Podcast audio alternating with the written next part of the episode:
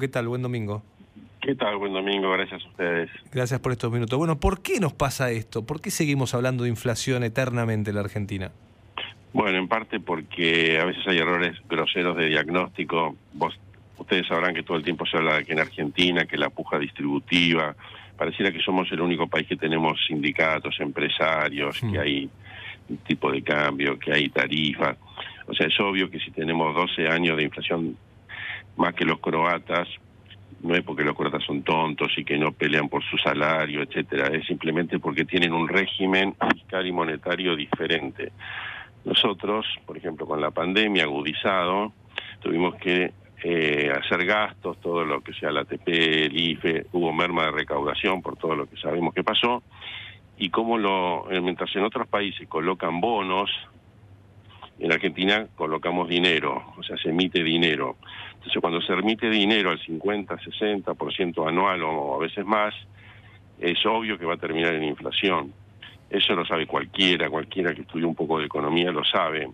Entonces, eh, cuando el desequilibrio monetario es tan grande, es imposible que no haya inflación. Entonces, nosotros tenemos un desequilibrio fiscal, que es la base de todo el problema. ¿Gastamos más de lo que recaudamos? Sí, recordemos que el, es decir, yo participé con, en el gobierno eh, con Lavagna, cuando Lavagna era ministro de Economía, en el gobierno de Kirchner, que fueron años muy buenos, 2003, 2004, 2005.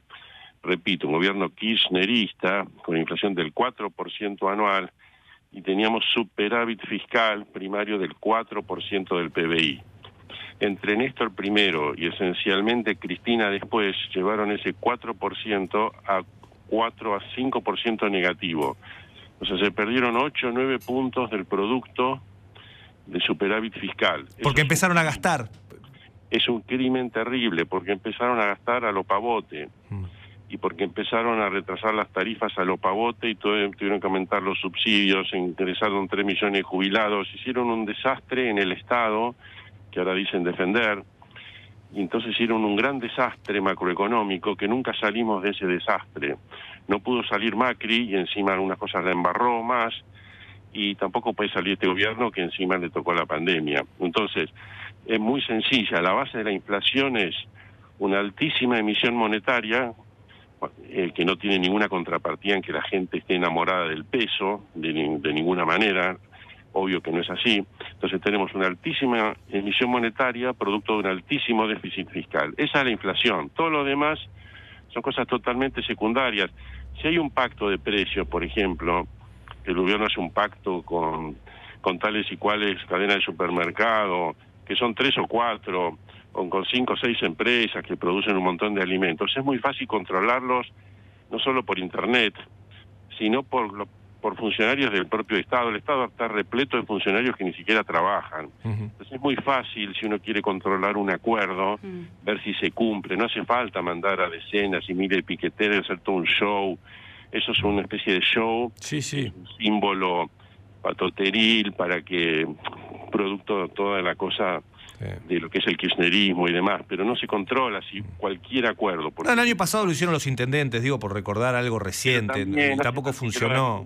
Pero no hace falta que no haga ningún intendente ni que vaya el ministro Culfa. Mm. Si los funcionarios públicos están ahí y muchos ni siquiera trabajaron por el tema de la pandemia, están, yo los veo a veces cuando voy por Palermo, está lleno de empleados públicos jugando al fútbol hace un año que lo que hacen en día de semana, no te estoy hablando de fin de semana, va el lunes, martes, miércoles, jueves, viernes, están todos jugando al fútbol porque no van a trabajar. Entonces tenés personal del Estado de sobra, pero recontra sobra, y ni que hablar en las provincias, donde el empleo público es directamente una especie de seguro de desempleo encubierto. Claro. Eso, lo sabe todo el mundo. Entonces, mm. tener que empezar a mandar a piqueteros, organizaciones sociales, todo eso es un show.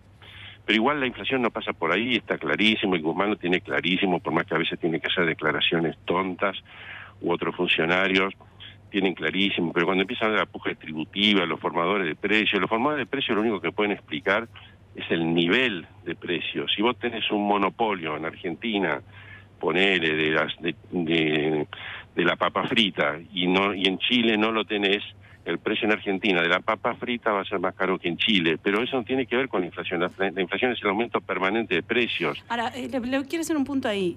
El, el productor recibe por un kilo de papas o de tomates 10 pesos, 5, 8, 14, no sé, pero está por ahí, digo, no estoy muy lejos, ¿no es cierto? Sí. Llega a la góndola el producto 280 pesos el kilo, ¿no? En el medio hay un salto enorme entre que sale del campo y llega al mercado central. Ahí pega el primer salto fuerte, ahí es donde se siente el impacto. ¿Qué pasa ahí? Eso es en todas, ¿Qué partes, falla? en todas partes del mundo. eh, la materia prima es solamente una fracción, una fracción del precio final, porque vos tenés gastos de transporte, que en Argentina son siempre más altos, porque tenés un montón de problemas y tenés lo, a Moyano y compañía haciendo lío, tenés los problemas de, eh, digamos, de los empaques, los empaques son a veces carísimos, cartón, aluminio, todo material importado, que a veces ni siquiera se consigue el dólar oficial. No, y después tenés la nafta de los camiones que no para de subir, que va de una punta a la tenés otra. todos los mecanismos, tenés todos los todos los costos asociados a la logística de colocación en los supermercados, es decir, pero eso es eso es, es clarísimo, siempre fue así y es así en todas partes del mundo. Y, en- y en todas partes del mundo no se persigue a un productor, ni se ponen retenciones, ni nada, y no tienen inflación. O sea, cuando un brasilero Claro, no sé, tiene la, el, el productor brasileño cobra 500 dólares la soja, el productor argentino cobra 170 dólares la soja. Y eso no, digamos así, y Brasil tiene muchísima menos inflación que Argentina. O sea, no podés buscar los temas por ahí. Ahora, si vos querés, si vos estás en el milímetro y querés bajar 0,1% de la inflación o Ahí 0,5%, sí, claro. pero tenés tantos perjuicios, porque justamente Argentina tiene que tener una actitud vigorosa de apoyo a la exportación, porque eso es lo que nos puede hacer una- un país en algún momento salga de la Ahora. Rubí, usted arrancó diciendo el mayor problema es la emisión. Si vos te la pasás emitiendo pesos, esto genera inflación. Eh, por- el, el camino sería dejar de emitir y, y cómo se hace, sobre todo, por ejemplo, en, en este año que va a ser un año electoral, donde la pandemia continúa eh, y donde hay un montón de gastos, como usted recién marcaba, no sé, desde Y no empleo hace, público. No se emite. Entonces es poco probable que la inflación baje. Bueno, eh, es poco probable, sí. Nosotros calculamos que de 36% lo más probable es que sea 40, y si no 39, y si no 41.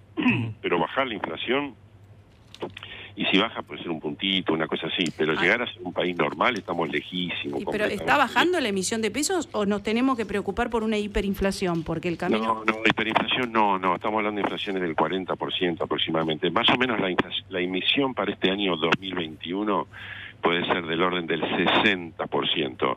Ahora, para que la inflación no sea 60%, lo que el gobierno hace es emitir LELIC en el Banco Central. Entonces lo que sube Ok. o sea, vamos, vamos para que sea claro, vos emitís un peso como Banco Central, ese peso termina en un depósito bancario. Para que esa plata se quede esterilizada y no circule por el sistema financiero como crédito, por ejemplo, lo que se hace es colocar LELIC. Eso es un mecanismo monetario. Entonces vos colocás LELIC, aumentás la deuda en LELIC, que es el único mecanismo de endeudamiento que Argentina encontró, y entonces emitís al 40% o algo así. Entonces, más o menos emitiendo eso, la inflación va a ser del 40%. Eso es algo lograble. Y si haces acuerdos de precios, más o menos para que todas las expectativas, eh, la inflación no se te vaya al 50, no se te vaya al 60, sino que se te quede ahí por el 40%. El gobierno quisiera 30, pero eso ya es mucho más difícil de lograr. Pero en todo caso, incluso aunque se, lo, se lograra los palazos, que fuera 30, porque en última instancia vos avanzás en las amenazas y decís a un tipo que si aumenta el precio lo mandás a, la cárcel, bueno, finalmente ese precio no va a aumentar. Entonces vos con la represión podés ir controlando más o menos los precios, pero hasta cierto punto, porque después te aumenta la brecha cambiaria, empiezas a tener desabastecimiento de productos, entonces tenés que buscar un equilibrio. Para que la brecha cambiaria no se vaya al demonio, eh, la inflación tiene que seguir siendo alta, porque si es muy baja, la cantidad de pesos que sobran van al dólar te hacen aumentar la brecha cambiaria. Y si al mismo tiempo los mecanismos de represión son muy fuertes, tenés mucho desabastecimiento porque los empresarios, con toda lógica, Mm. que producen precios a pérdida, van a dejar... Digamos que es el plan aguantar. Es- Esto es el plan aguantar. Eso, hay un plan electoral evidente, clarísimo, que es tratar de llegar a las elecciones con el menor ruido económico posible, donde las dos grandes variantes son que la economía que se está recuperando por propia lógica, porque el año pasado estaba cerrada y este año está abierto. Entonces, aunque no, aunque desde, desde hoy eh, la economía no crezca más, ya tenemos más de 5% de crecimiento del PBI este año, pero simplemente porque estamos comparando con un año bajísimo, mm. donde la economía estaba cerrada. Entonces, que haya esta recuperación cíclica, que la inflación no se vaya de madre, que eso ayude a no perder votos y después rogando que las vacunas aumenten para que también la gente esté vacunada y entonces con eso el gobierno busca la mejor elección posible y los demás problemas se van pateando. Eh, nos tenemos que despedir ya, lo tenemos que, despedir, eh, pero le quiero preguntar una sola cosita, si me lo puede dar en, segundos nada más. Bueno, en segundos. Mira la pregunta que le hago y le pido que sea corto. ¿Qué va a pasar con el dólar, Gabriel? Para mí, con el dólar, el dólar oficial lo van a tener controlado más o menos al ritmo de la inflación y un poquito menos, 3, 4 puntos por, o 5 debajo de la inflación.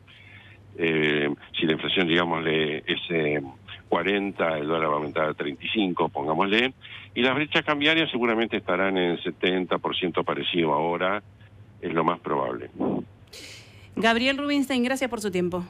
Hasta luego, gracias a usted.